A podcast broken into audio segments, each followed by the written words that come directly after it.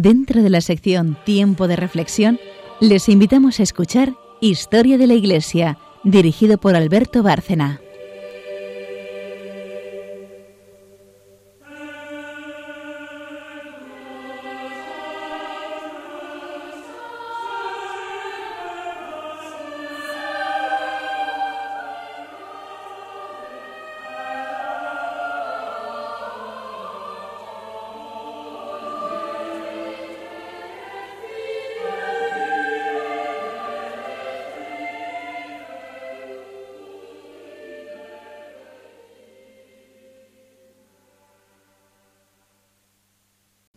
Noches, oyentes de Radio María.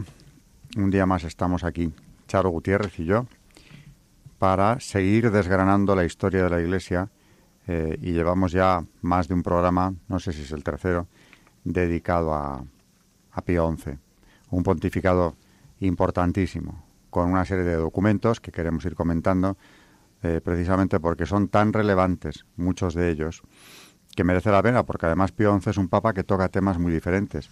Le hemos visto aquí condenando los totalitarismos que le tocó vivir, porque es el periodo de entreguerras el suyo. Precisamente hoy vamos a seguir viendo esas condenas, porque hemos hablado ya de la condena que hizo contra el nacionalsocialismo en el programa anterior. Antes de este hablamos de la condena que hizo contra el comunismo.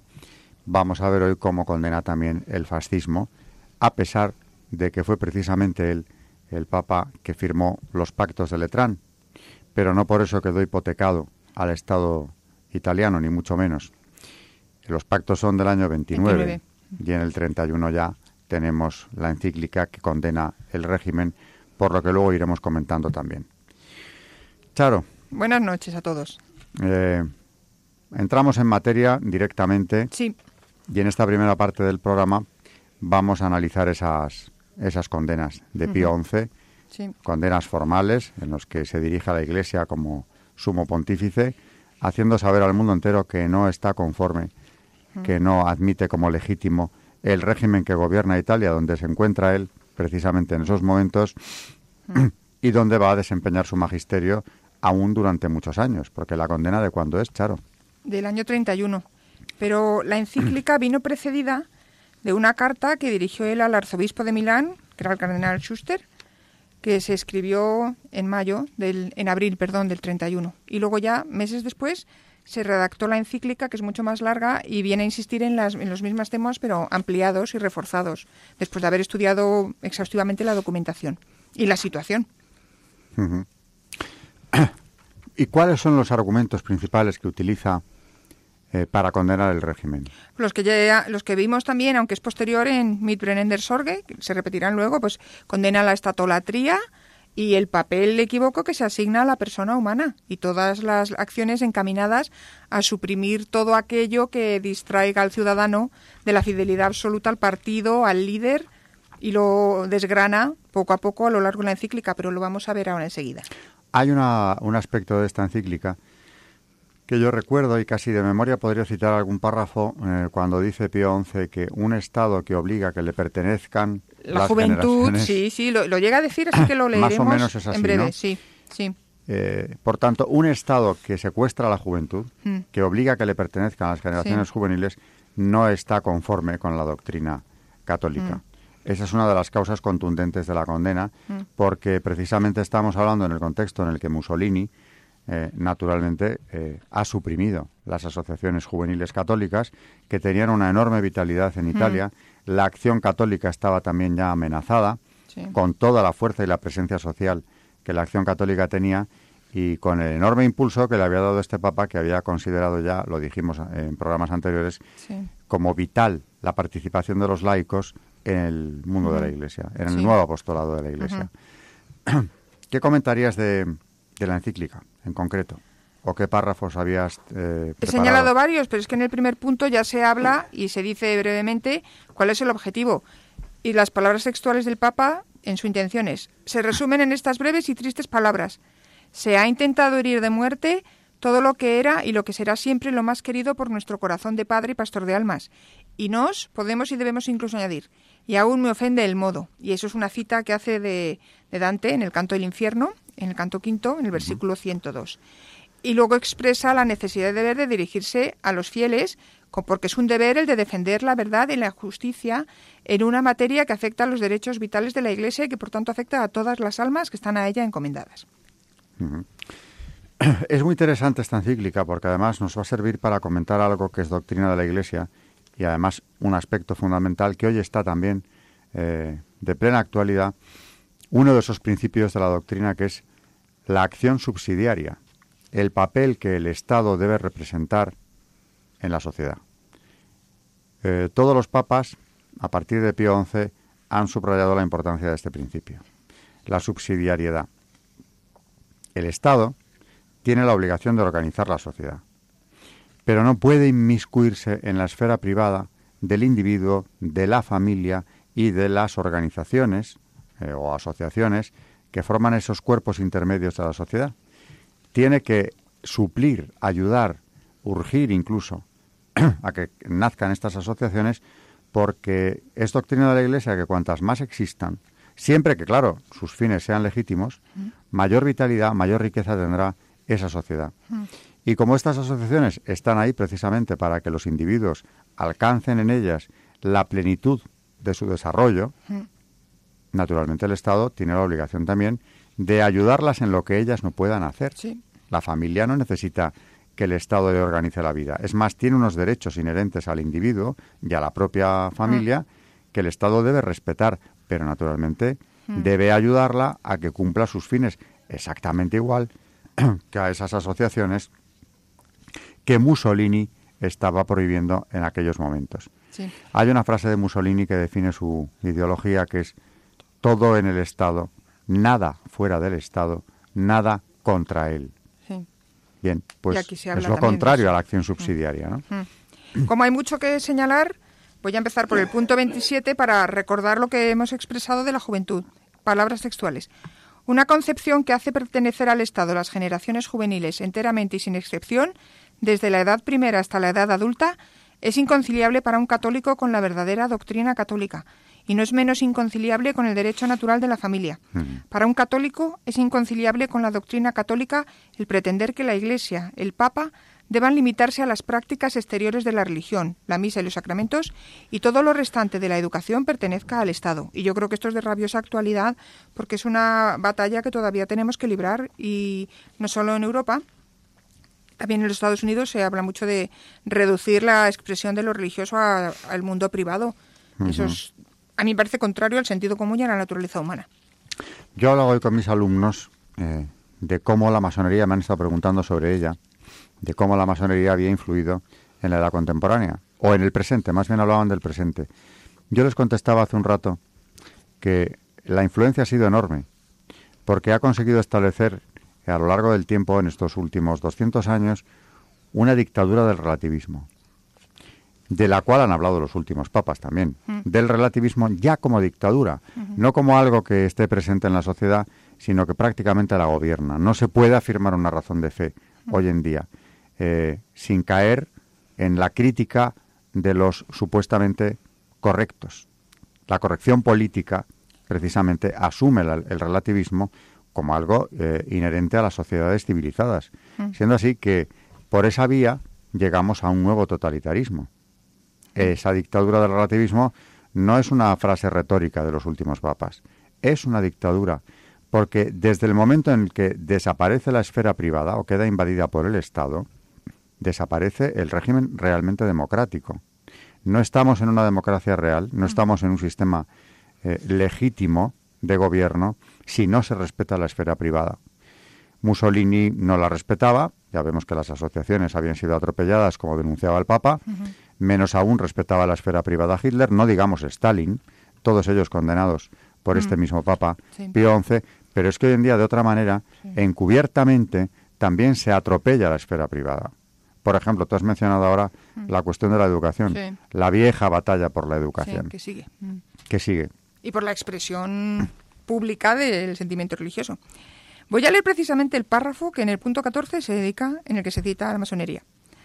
Nosotros, por el contrario, nosotros, la Iglesia, la religión, los fieles católicos y no solamente el romano pontífice, no podemos estar agradecidos a quien después de haber disuelto el socialismo y la masonería nuestros enemigos declarados, pero no solo de nosotros, les ha abierto una amplia entrada, como todo el mundo lo ve y lo deplora, y ha permitido que lleguen a ser tanto más fuertes y peligrosos, cuanto más disimulados y más favorecidos por el nuevo uniforme. Y es verdad que Italia había tenido ya en el siglo XIX grandísima tradición de sociedades secretas y de masones, eh, que contribuyeron también a la unificación. ¿eh? Claro, la unidad de Italia nace con ese vicio de origen, ¿no? Precisamente el gran designio de los unificadores italianos de acabar con los estados pontificios no tenía como único objetivo unificar Italia y llevar la capital a la antiquísima capital del imperio y de la Iglesia, por cierto, sino que se trataba de acabar con el poder temporal de los papas y de esa manera privarle de la independencia, que era el objetivo último de que existieran esos estados pontificios. Para eso los apoyó Carlomagno y se vinieron eh, sosteniendo hasta que el propio Napoleón III, un Bonaparte, entendiendo que peligraba la independencia de la Iglesia, dejó un destacamento militar en Roma que en cuanto salió de allí provocó la invasión de las tropas italianas. Y no sería por un excesivo amor a la Iglesia. Hombre, estaba casado con Eugenia de Montijo, mujer cuya fe no podemos cuestionar ni mucho menos, pero era el sobrino del gran Napoleón. Claro que aquel también firmó un concordato con la Iglesia para luego secuestrar al Papa. En fin, estamos hablando ya de la edad contemporánea avanzamos un siglo sobre Napoleón III, mm. la situación de la Iglesia seguía siendo inestable y quiero recordarlo, lo acabo mm. de citar, se acababa de llevar a cabo eh, los pactos de Letrán, se acaban de firmar los pactos de Letrán, con idea de que el Papa, en principio era la idea, ¿no?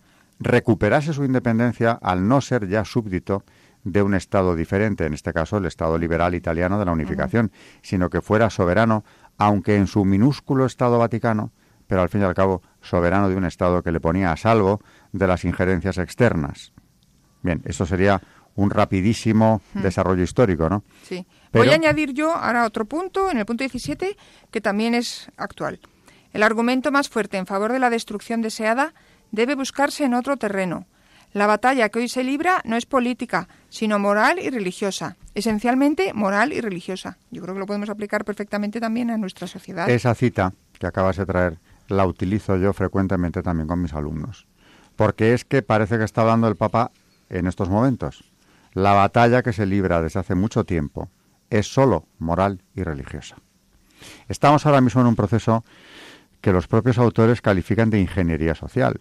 Sí, que ya empezó con la Revolución Francesa. Ya empezó, pero es que los actuales, ahora mismo, eh, desde Naciones Unidas, por ejemplo, en los grandes documentos de las conferencias de género o de medio ambiente ya desde los años 90, hablan abiertamente de una reingeniería social, de cambiar el paradigma humano. Y esto lo están confesando ellos, no es un término que se les haya colgado desde fuera, es suyo. Y claro, estamos, por supuesto, nuevamente en una batalla moral y religiosa. Se trata de, utilizando la ideología de género como arma, en la actualidad me refiero, cambiar la sociedad por completo, dinamitar la familia, a la que se llama familia tradicional, pero es la única mm, familia. La única familia. Yo creo que cuentan con la colaboración de los medios de comunicación, salvo honrosas excepciones, hacen todos el juego a esta nueva ideología. Luego estamos, como decíamos antes, en una auténtica dictadura del relativismo. Esa ha sido una victoria masónica. Ahí lo dice Pío XI, bien claramente. Mm. El nuevo régimen, después de supuestamente librar la batalla contra la propia masonería, le ha abierto la puerta, de otra manera. Hmm. ¿Y qué busca la masonería? Pues como siempre, destruir, la iglesia. Por la vía que sea, en este, con democracia o sin ella o contrariamente hmm. a la democracia, pero acabar con ella. Hmm. Y el Estado, quiero destacarlo mucho, aunque ya lo hemos comentado antes, eh, no tiene otro papel eh, frente a la sociedad frente a los organismos que la forman, el núcleo familiar, el propio individuo, que llevar a cabo esa acción subsidiaria. Y curiosamente, bueno, curiosamente no, precisamente porque le toca vivir esos momentos de avasallamiento de la sociedad y el individuo por parte del Estado, aparece con este Papa este principio de la acción subsidiaria. Se considera que la aparición formal del principio, uno de los fundamentales de la doctrina católica, es la encíclica cuadragésimo anno, que viene a conmemorar una vez más eh, la Rerum Novarum en 1931. Se cumplían 40 años de esa encíclica fundamental, que también hemos comentado aquí ya eh, detenidamente, la de León XIII, y dice en cuadragésimo anno, dice Pío XI, en relación con la acción subsidiaria. Pues aun siendo verdad, y la historia lo demuestra claramente, que por el cambio operado en las condiciones sociales, muchas cosas que en otro tiempo podían realizar incluso las asociaciones pequeñas, hoy son posibles solo las grandes corporaciones. Sigue, no obstante, en pie y firme en la filosofía social aquel gravísimo principio inamovible e inmutable. Como no se puede quitar a los individuos y dar a la comunidad lo que ellos pueden realizar con su propio esfuerzo e industria, así tampoco es justo, constituyendo un grave perjuicio y perturbación del recto orden, quitar a las comunidades menores e inferiores lo que ellas pueden hacer y proporcionar, y dárselo a una sociedad mayor y más elevada, ya que toda acción de la sociedad, por su propia fuerza y naturaleza, debe prestar ayuda a los miembros del cuerpo social, pero no destruirlos y absorberlos. Esto es el punto 79.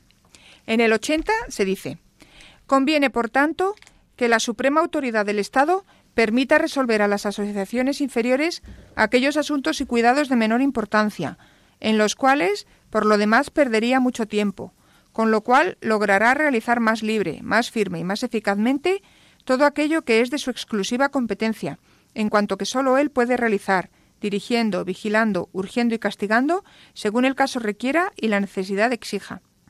Por lo tanto, tengan muy presente los gobernantes que mientras más vigorosamente reine, salvado este principio de función subsidiaria, el orden jerárquico entre las diversas asociaciones, tanto más firme será no solo la autoridad, sino también la eficiencia social y tanto más feliz y próspero el Estado de la nación. Perfecto. Vemos que esta encíclica, que es el punto de partida de este principio, lo ha dicho con toda claridad. Cuadragésimo año de 1931, precisamente el mismo año en el que en el que parte eh, o que en el mismo año en que se firma el Papa la encíclica que venías comentando de condena del fascismo. Bien, tenemos que hacer ya eh, una primera pausa y después de esto Charo nos traerá el santo que ha elegido, que por cierto no sé cuál es hoy. Santo español, el Padre Rubio. Ah, el Padre Rubio. Del siglo XX, sí. Muy bien. Así que enseguida pues, estamos. después de la pausa.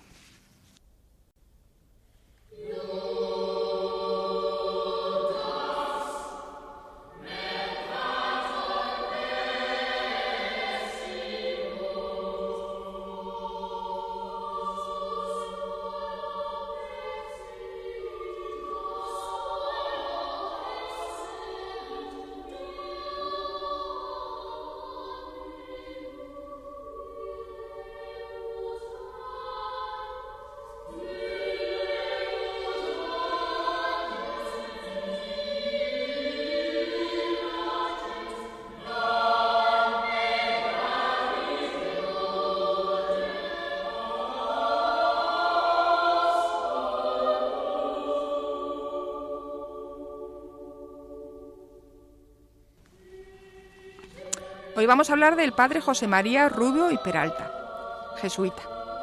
José María Rubio nació el 22 de julio de 1864 en Dalías, en Almería. Sus padres eran agricultores y fue hijo de otro entre diez hijos que tuvo el matrimonio, seis de los cuales murieron muy jóvenes. Recibió una educación cristiana y en 1875 comenzó el colegio en Almería. José María sintió la llamada al sacerdocio se trasladó al Seminario Diocesano en 1876 para continuar con sus estudios. En 1878 acudió al Seminario Mayor de Granada y allí completó sus estudios de filosofía, teología y derecho canónico. El 24 de septiembre de 1887 recibió la ordenación. En aquella época sintió también la llamada para hacerse jesuita pero se lo impedían las circunstancias, porque cuidaba de un anciano sacerdote que necesitaba ayuda. No vio cumplido su deseo hasta 19 años después. En los años que siguieron a su ordenación, el padre Rubio estuvo de coadjutor en Chinchón y luego de párroco en Estremera. En 1890, el obispo lo llamó a Madrid, donde se le encargaron varias responsabilidades. Enseñaba metafísica, latín y Teología Pastoral en el Seminario de Madrid y fue capellán de las monjas de San Bernardo. En 1916, después de una peregrinación a Tierra Santa el año anterior, entró en el noviciado de los jesuitas en Granada. El 12 de octubre de 1908 hizo su profesión religiosa. el padre Rubio fue ejemplar en su ministerio pastoral, que sostenía su profunda vida espiritual. El obispo de Madrid lo llamó el apóstol de Madrid, y los fieles lo buscaban desde muy tempranas horas de la mañana para confesarse con él y para recibir su dirección espiritual. Se le conocía por su predicación, que era directa y sencilla, y que llevó a muchos a la conversión. También mostró particular devoción por los pobres, a los que siempre les ayudaba con la ayuda espiritual y material que necesitaban. Gracias a su predicación y a su dirección espiritual, el padre Rubio pudo atraer y guiar a muchos laicos que querían vivir su fe cristiana con autenticidad y que le ayudaron también en la misión de ayudar a los pobres. Bajo su guía se abrieron varias escuelas gratuitas que ofrecían formación académica y también formación en diversos oficios. Ayudaban también a los enfermos y discapacitados y procuraban buscar empleo a los que estaban en paro. El padre Rubio fue siempre el alma de todas estas obras, pero permanecía en la oscuridad, porque prefería que sus colaboradores fueran los que ocuparan el escenario. Por esta razón, y para ayudarles a desarrollar bien los dones que Dios les había dado, le dio al laicado la principal responsabilidad y les enseñó a vivir y a obrar como los apóstoles de nuestro Señor. El padre Rubio organizó también misiones populares y ejercicios espirituales en las zonas más desfavorecidas de la ciudad, porque creía que hay que ayudar completamente a los pobres, tanto en lo espiritual como en lo material, y que se les tiene que animar y querer por lo que son, por su propia dignidad humana. El aspecto más importante del apostolado del Padre Rubio fue la oración, la adoración del Santísimo Sacramento era el centro de toda su vida. El amor de Cristo era lo que el padre Rubio quería transmitir a los pobres. Para él y sus colaboradores lo primero era la oración. Gracias a esta intensa vida de oración, recibían la fuerza para actuar con los más pobres y en las zonas más deprimidas de Madrid y para asistir a las personas espiritualmente. El padre Rubio murió el 2 de mayo de 1929 en Aranjuez. Juan Pablo II lo beatificó en el 85 y lo canonizó junto a otros santos españoles el 4 de mayo de 2003 en la Plaza de Colón de Madrid. Vamos a decir unas de las palabras que pronunció el Papa en esa homilía. San José María Rubio vivió su sacerdocio primero como sacerdote diocesano y luego como jesuita, entregándose plenamente al apostolado de la palabra y de los sacramentos, dedicando muchas horas al confesonario y dirigiendo muchísimos eh, retiros espirituales, en los que formó a muchos cristianos que luego iban a morir como mártires en la persecución religiosa de España.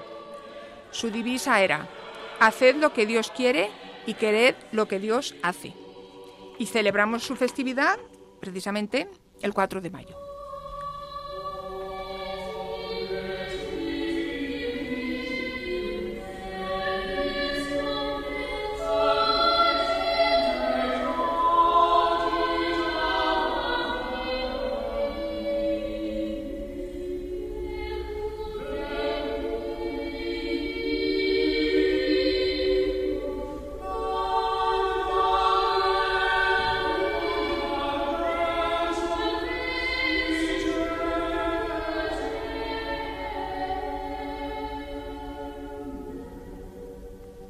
Padre Rubio. Se me ha olvidado decir que su cuerpo incorrupto está en la iglesia de los jesuitas, en, en la calle Maldonado y Serrano, en uno de los claustros, y que mueve a devoción todavía muy mucho. Le recuerdo desde que yo era pequeño ahí, en el claustro de los jesuitas, le he rezado muy a menudo ahí, precisamente, y me impresionó mucho su canonización. Y yo lo he conocido, yo no le he conocido, claro, porque ya había fallecido, pero he oído hablar a muchas personas mayores de él, y yo creo que en Madrid fue conocidísimo, admiradísimo y como hemos dicho en su biografía, llevó una vida más bien oculta, pero hizo un grandísimo bien y se cuentan de muchas historias impresionantes. Pues eh, te voy a contar a ti y a los oyentes de paso algo que no es muy conocido y es que es él quien redactó la fórmula definitiva de la consagración de España al Sagrado Corazón de Jesús. Que ese es un episodio maravilloso. Eh, cuando Alfonso XIII, en 1919, se decidió a consagrar por tercera vez, porque era ya la tercera, eh, el reino de España al Sagrado Corazón, la fórmula definitiva eh, se le pasó al padre Rubio porque Antonio Maura, presidente del gobierno en ese momento, se la llevó eh, y entre los dos prácticamente fue una colaboración entre Antonio Maura y el propio padre Rubio, con más protagonismo del padre Rubio seguramente. Finalmente, a última hora ya, eh, la fórmula, con indicaciones del propio rey, que son muy interesantes, eh, se pudo leer en mayo de 1919, cuando se inaugura el monumento al Sagrado Corazón en el Cerro de los Ángeles, un hecho lleno de, simbología, lleno de significado profundísimo, era la tercera consagración. En este programa creo que ya lo hemos comentado también. La tercera consagración que el rey hacía de, a España del Sagrado Corazón. Y como digo, esta fórmula, la más conocida, la más publicada y difundida también, es eh, en buena parte obra del mismísimo Padre Rubio, hmm. que no es precisamente cualquier autor para la fórmula de consagración hmm. definitiva. Un santo hmm. es quien redacta la, la fórmula definitiva, la tercera ya, que lee el, el rey en presencia del gobierno y de todo el cuerpo diplomático fue un acto lleno de solemnidad ahí en el Cerro de los Ángeles, con gravísimas consecuencias, por cierto, para el propio rey, que había sido amenazado de expulsión de España si no ingresaba en la masonería muy poco antes. No, no, de hecho, se lo cuenta a otro sacerdote mm. después, al padre Mateo Crowley, que era quien llevaba la iniciativa de las consagraciones a nivel mundial, le cuenta eh, cómo en el mismo salón donde estaba el padre Crowley, en Palacio, porque acudió en audiencia allí para agradecerle al rey la consagración de España al Sagrado Corazón. Eh, allí mismo le dice el rey, el, no ha habido ningún inconveniente en hacerlo, es más, era un deber de católico, dice, estoy citando de memoria, Alfonso XIII. Eh, el enemigo está dentro de la ciudadela, era urgente hacer esta consagración, sabiendo además a lo que se exponía. Y cuenta, en este mismo salón en el que estamos ahora, recibí a una comisión de la Masonería Internacional, eran doce. Luego hemos sabido que eh, el que la presidía, la dicha comisión, era el catedrático Miguel Moraita, que llevó al rey la propuesta. Se le pedía, o más bien exigía, su ingreso en la masonería, también que propiciara una política laicista en todo, con lo cual, por cierto, eh, tanto hablar de democracia estaban violándola, porque el rey era constitucional. No podía imponer a su gobierno una política concreta, y esta lo era, muy concreta. Política laicista y una cláusula concretísima también, que se aprobase el divorcio en España. Algo ya, hombre, que se cuando no estaba el rey ya. En la República, mm. claro.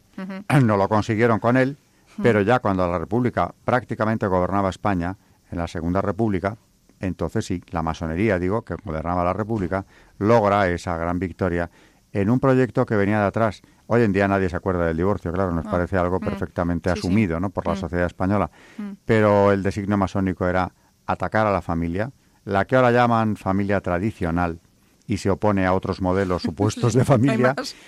No, claro, pero ellos han conseguido en esa labor de ingeniería social que dirige, que apoya a Naciones Unidas, han conseguido a través de esas conferencias mm. como Pekín, ¿no? Mencionabas tú antes. Sí, la de la mujer hace tiempo ya. Eh, presentar a la familia la única normal, la única que existe realmente, como una alternativa mm. a otros modelos que, bueno, mejor lo dejamos para otro día, ¿no? Mm. Así que se le pedía al rey su ingreso en la masonería, la aprobación del divorcio y la política laicista, naturalmente en educación.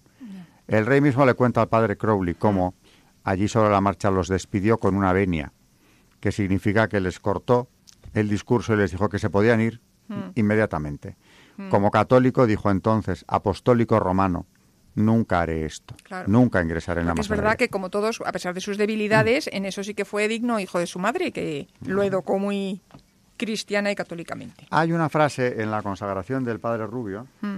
en la del año 19, que dice, dirigiéndose al Sagrado Corazón, Señor de los que dominan que es un brindis a esa mm. comisión mm. que le exigía su ingreso en la masonería, mm. amenazándole de que de si no lo hacía, el trono caería antes o después. Y en cambio le decían, el señuelo era que de hacerlo, si ingresaba y cumplía estos requisitos, por graves que fueran los tumultos que vendrían, porque ya le profetizan tiempos muy difíciles, el trono se mantendría. Se lo contó al padre Crowley y después también algo de esto contó a Julián Cortés Cabanillas para que publicara esa biografía autorizada de los últimos momentos del reinado y ya en el exilio, a través de, de entrevistas con el autor, fue posible este libro. Sabía lo que se jugaba. Pues mm, ya vamos a volver a la encíclica, a, la de Non habíamos bisogno, que no hemos dicho el título, el No tenemos necesidad. Es verdad. Y me gustaría... Por cierto, resaltémoslo, se nos olvidó el que título. las primeras palabras no, no, tenemos, no tenemos necesidad. Quisiera recalcar un par de cosas. Mm, voy a empezar por una que me llamó mucho la atención al leer la encíclica, y es que cuando el Papa, en primer lugar, deja clarísimo que una de las virtudes de la acción católica ha sido mantenerse precisamente directamente siempre bajo los obispos. Él recalca muchísimo la importancia que tiene la vinculación de la acción católica a la jerarquía episcopal. Y por eso mismo, luego al hablar del obispo de Roma, tiene una frase en el punto 20 que yo considero interesantísima. Precisamente por razón del poder apostólico que a pesar de nuestra indignidad nos ha sido conferido por Dios, todos los católicos del mundo consideran a Roma como la segunda patria de todos y cada uno de ellos. No hace muchos años que un hombre de Estado, uno de los más célebres, ciertamente, y no católico ni amigo del catolicismo, declaraba en plena asamblea política que no podía considerar como extranjero a un poder al que obedecían 20 millones de alemanes. Y yo me sospecho que tendría que ser Bismarck, seguramente. Aunque no, lo, he podido comprobar. Mira que luchó contra el catolicismo con su Kulturkampf, que era para erradicarlo, ¿no? Pero pero, pero, pues aquí hay que reconocer, es verdad que él sería lo que fuere, pero tonto mm. desde luego no lo era. Y luego me ha encantado también el ejemplo que pone de la acción católica como inspiradora de las de los otros otras naciones de la tierra. Para afirmar que ningún gobierno del mundo hubiera dejado subsistir la situación creada en Italia por la acción católica, es necesario ignorar o olvidar que la acción católica existe y se desarrolla en todos los estados del mundo, incluso en China que todos esos países imitan frecuentemente en sus líneas generales y hasta en sus detalles íntimos a la acción católica italiana y que frecuentemente también se presentan en otros países formas de organización aún más acentuadas que en Italia. En ningún país del mundo ha sido considerada la acción católica como un peligro para el Estado. En ningún país del mundo la acción católica ha sido tan odiosamente tratada, tan verdaderamente perseguida como en nuestra Italia y en nuestra sede episcopal de Roma. contundente. Bien claro. Y, lo que decía antes, no le valió a Mussolini eh, el establecer estos pactos de Letrán, que desde luego beneficiaban a la Iglesia, sobre todo el reconocimiento del Estado Vaticano. No le valió para amordazar al Papa. Ya vemos muy poco después de firmar esos acuerdos con el Estado italiano, eh, como la condena es contundente. ¿Por qué? Pues porque, entre otras cosas, volviendo a lo anterior, Mussolini violaba el mm. principio de la acción subsidiaria que le es propio al Estado y que precisamente el año 31, el mismo de la encíclica mm. que está comentando Charo, tiene su punto de origen en otra encíclica, la cuadragésimo anno, donde el Papa define claramente cuál debe ser la función del Estado, supliendo, urgiendo, ayudando, castigando, llegado el caso, a los organismos intermedios, al propio individuo, a lo que haga falta, pero desde luego está para ayudar a las, a las asociaciones, a los individuos y demás que forman la sociedad no para controlarlos, no para invadir su esfera de actuación, en la que estos adquieren su pleno desarrollo. Y luego también vuelve a insistir en otra cosa que se verá en la que ya vimos nosotros en el programa pasado, la dirigida a la Iglesia Católica en Alemania. El propósito que tenía Mussolini era, textualmente, monopolizar enteramente la juventud desde la primera infancia hasta la edad viril para la plena y exclusiva ventaja de un partido, de un régimen, sobre la base de una ideología que explícitamente se resuelve en una verdadera estatolatría pagana, en abierta contradicción tanto con los derechos naturales de la familia como con los derechos sobrenaturales de la familia. Y como es verdad que somos cuerpo y espíritu, dice a continuación. La Iglesia de Jesucristo no ha desconocido jamás los derechos y los deberes del Estado en cuanto a la educación de los súbditos. Estos derechos y estos deberes son incontestables mientras permanezcan dentro de los límites de la competencia propia del Estado, competencia que a su vez está claramente fijada por las finalidades mismas del Estado, las cuales no son solamente corporales y materiales, pero sí están necesariamente contenidas dentro de las fronteras de lo natural, de lo terrestre, de lo temporal. El divino mandato universal que ha recibido la Iglesia del mismo Jesucristo de una manera incomunicable y exclusiva se extiende a lo eterno, a lo celestial, a lo sobrenatural, orden de cosas que por una parte es estrechamente obligatorio para toda criatura racional y al que por otra parte, por su esencia, deben subordinarse y coordinarse todos los demás órdenes. Y luego hace una defensa del papel de la Iglesia, al que no puede renunciar porque está clarísimo, pero en el final del Evangelio de San Mateo se da el mandato explícito a los apóstoles de expandirse por el mundo anunciando el reino de los cielos. Luego, ningún poder puede interponerse ante el mandato de Jesucristo. ¿Y la acción católica de la que has hablado tanto ahora, precisamente al hilo de este documento, en España? Aquí habría que hablar de ella. Hombre. Porque en Italia ya dice el Papa que su importancia es capital, su sometimiento. y que ha inspirado a muchos de los, de los otros países. Aterricemos aquí un poco. Aunque sea de pasada, no podemos dejar de resaltar la importancia que ha tenido eh, en el siglo XX la acción católica española. Sí, sí, desde luego que yo sepa por oídas, por supuesto en los años de la posguerra y en los años siguientes, pero incluso en la actualidad. Yo he conocido jóvenes de la acción católica y aunque no se hable mucho de ellos, la verdad, están haciendo una magnífica labor y la generación anterior también. Bueno, hay que decir que nosotros venimos de una universidad, eh, el CEU, la Universidad CEU San Pablo, eh, que como obra de la Asociación de Propagandistas Católicos, o, fundada por Ángel Herrera, que por cierto, bueno, fundada, refundada o impulsada por él, porque el padre Ayala ya había puesto en marcha la asociación. Eh, una de sus obras, la más importante, seguramente es la propia universidad en la que estamos nosotros, a la que pertenecemos. Y su vinculación con la acción católica, la, Asociación eh, Católica de Propagandistas, es, es evidente. ¿no? Pero el Papa Pío XI habló también de otros aspectos fundamentales de la vida social hmm. o de los principios que deben inspirar eh, la doctrina social de la Iglesia, que por cierto ya comenté aquí en otro programa, le dio una enorme autoridad a este Papa. Fue una voz muy escuchada a pesar de ser tiempos tan difíciles y de totalitarismos en Europa en ese periodo de entreguerras, la voz del Papa se abrió camino y, y consiguió un prestigio enorme a nivel mundial, aparte de esa labor diplomática que llevó a cabo firmando tantos concordatos, creo que son 11 concordatos los que firma el Papa, con esos países nuevos que surgen después de la, del desmembramiento que supuso para Europa aquel Tratado de Versalles. Habló de justicia social. Eh, tiene, de hecho, se refiere a ella en dos encíclicas, la cuadragésimo anno, que ya, que ya hemos comentado, y otra que es Divini Redemptoris, donde condena el comunismo, en la que habla también de ello. Hay frases eh, interesantísimas de, ambas encíclicas, de mm. Pío XI, donde habla de justicia social. Empezamos por la cuadragésimo ano en su punto 58. A cada cual, por consiguiente, debe dársele lo suyo en la distribución de los bienes, siendo necesario que la partición de los bienes creados se revoque y se ajuste a las normas del bien común o de la justicia social, pues cualquier persona sensata ve cuán gravísimo trastorno acarrea consigo esta enorme diferencia actual entre unos pocos cargados de fabulosas riquezas y la incontable multitud de los necesitados. Y en la Divini Redemptoris, punto 52, porque es un hecho cierto que al lado de la justicia conmutativa hay que afirmar la existencia de la justicia social, que impone deberes específicos a los que ni los patronos ni los obreros pueden sustraerse. Y es precisamente propio de la justicia social exigir de los individuos todo lo que es necesario para el bien común.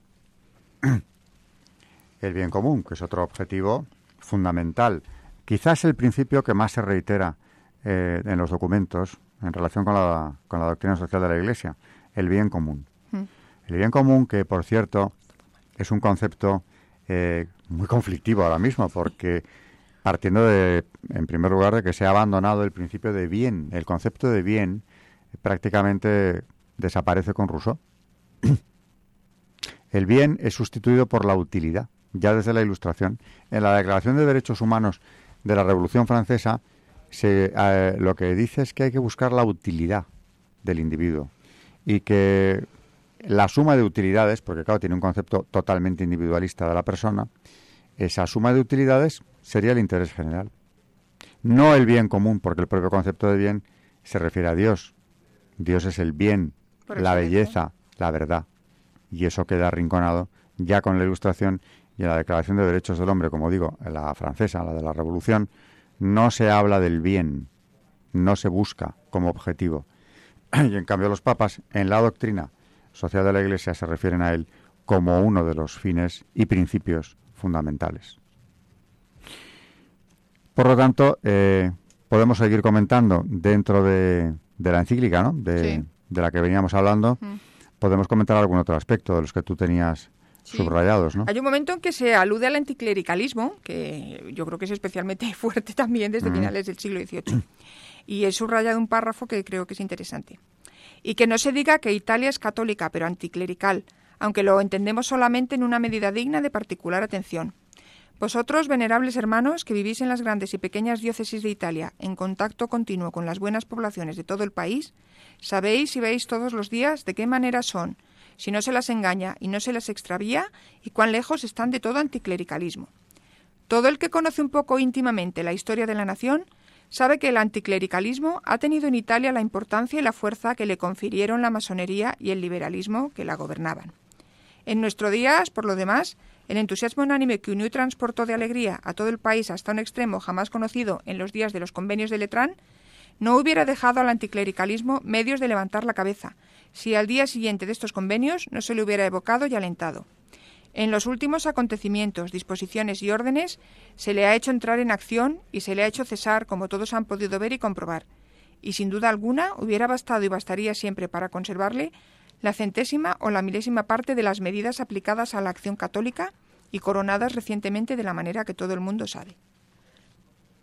Claro, yo ya lo he dicho aquí alguna vez, anticlericalismo es un término un tanto equívoco, porque se habla de anticlericalismo mm, por anticristianismo. Realmente lograron camuflarlo de ese modo la masonería a la que vuelve a referirse el Papa, en este documento, en ese párrafo que has leído, lo presentó como una especie de resistencia al clero en lo que éste tuviera de intervencionista, digamos, en la vida pública.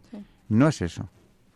El anticlericalismo, como está denunciando Pío XI aquí, es precisamente la cara visible del anticristianismo. ¿Cómo van a querer los enemigos del cristianismo que el clero tenga alguna influencia social? Luego son anticlericales, pero lo son no porque vayan contra las personas o contra los ministros de Cristo. Lo son porque estas personas están representando el cristianismo y queda mucho mejor hablar de anticlericalismo, lo tenemos muy asumido, es un concepto, parece muy liberal, que hablar de anticristianismo, que ya tiene un calado más fuerte, pero digámoslo abiertamente, es contra el cristianismo, contra el que iban precisamente ya en el 19 y en el 20 fuerzas como la masonería o el Partido Liberal, aquí en Italia, donde se quiera, que no dejan de ser dos caras de la misma moneda. ¿O es que el liberalismo en Italia o en España en esa época no eran pura masonería. ¿Quién controlaba esos partidos? Lo dice Pío XI. Y conviene darle una voz en este programa de historia de la Iglesia porque estamos hablando de tiempos muy difíciles para la Iglesia, ¿eh? en los que el Papa tiene que ir estableciendo quiénes son los enemigos del cristianismo. Ya hace muy bien ese distingo en el párrafo que tú has traído. Sí, pues hay otra distinción en el punto 23 que creo que da origen a que reflexionemos. Nos consideramos felices y orgullosos de combatir el buen combate por la libertad de las conciencias, no, como tal vez por inadvertencia nos han hecho decir algunos, por la libertad de conciencia, frase equívoca y frecuentemente utilizada para significar la absoluta independencia de la conciencia, cosa absurda en un alma creada y redimida por Dios. Luego yo creo que también aquí el matiz está muy requete bien. Y procede a insistir en el mandato que tiene inviolable la Iglesia de cumplir lo que le encargó su fundador, llevar a las almas, a todas las almas, todos los tesoros de verdad y de bien, doctrinales y prácticos, que él había traído al mundo. Denuncia aquí una vez más la manipulación del lenguaje. La libertad de conciencia, o lo que se entendía por eso, contra la libertad de las conciencias, porque ese liberalismo ya aspiraba a ser, en muchos aspectos, totalitario, porque excluye precisamente el apostolado o la labor de la Iglesia de la vida pública. Trató de expulsarla por todos los medios, incluso físicamente. ¿O es que la desamortización no fue precisamente una manifestación de eso? ¿O es que el liberalismo italiano no perseguía a la Iglesia en la misma manera? Mucha libertad de conciencia, pero va contra la libertad de las conciencias porque va precisamente contra el cristianismo, aunque lo disfrace de anticlericalismo, insisto, y muy oportunamente lo denuncia Pío XI. Nos vamos a tener que ir. Un último comentario, Charo, si quieres ya, para Ay, es que quería comentar mucho más, pero bueno, también hay en, el punto, en el punto 26 se lamenta el pontífice de lo mucho que se ha destruido en pocos años en materia de religiosidad y de educación. Y rapidito voy a leer sus palabras. Efectivamente, hemos visto en acción una religiosidad que se revela contra las disposiciones de las superiores autoridades religiosas y que impone o alienta la rebeldía. Hemos visto una religiosidad que se convierte en persecución y que pretende destruir lo que el jefe supremo de la religión aprecia más íntimamente y tiene más en el corazón. Una religiosidad que permite y que deja estallar insultos de palabras y acciones contra la persona del Padre de todos los fieles hasta lanzar contra él los gritos de abajo y muera, verdadero aprendizaje de parricidio. Semejante religiosidad no puede conciliarse de ninguna manera con la doctrina y con las prácticas católicas.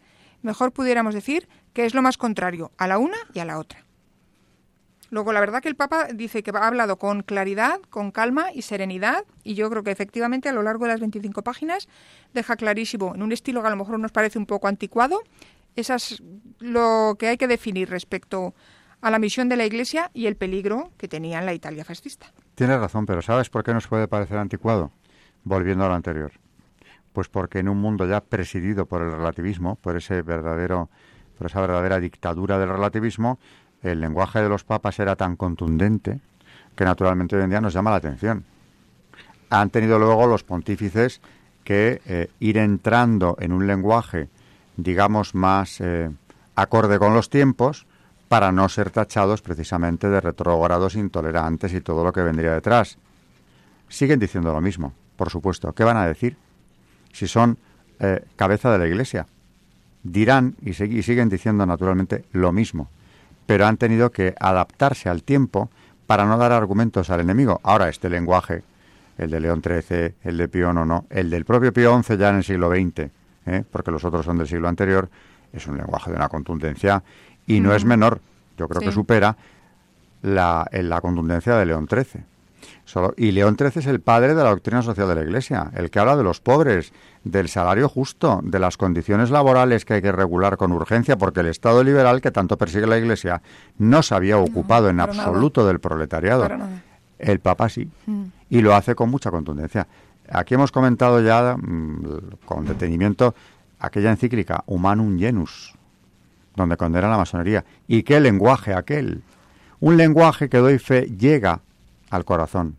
Un lenguaje que mis alumnos, los de 20 años y más años también, entienden perfectamente y se les queda.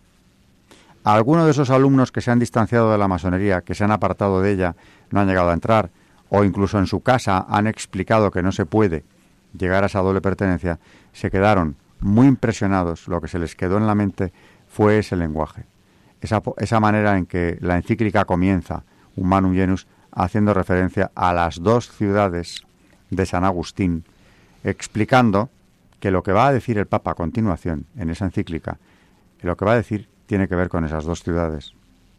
Los que siguen a Cristo y los que siguen a Satanás lo dice sin complejos, mm. sin ningún tipo de disimulo. Sí, sí, que son las dos banderas de los las dos banderas de San Ignacio. Exactamente, bueno, pues ese es el lenguaje que digo ha llegado a tantos millones de fieles. Durante tiempo ha salvado más de un alma no podremos cuantificar nunca cuántas. Seguramente algún día sí lo sabremos. No en este mundo, claro. Pero algún día sabremos cómo este lenguaje contundente de los papas eh, llegó a tantas, a tantas almas en peligro o ya casi perdidas para la fe. Hemos consumido nuestro tiempo un programa más de Historia de la Iglesia aquí en Radio María. Y nada, nos despedimos hasta, hasta, el, próximo, programa, si Dios quiere. Buenas noches, Charo Gutiérrez. Buenas noches. Y buenas noches, oyentes de Radio María. Hasta el próximo programa.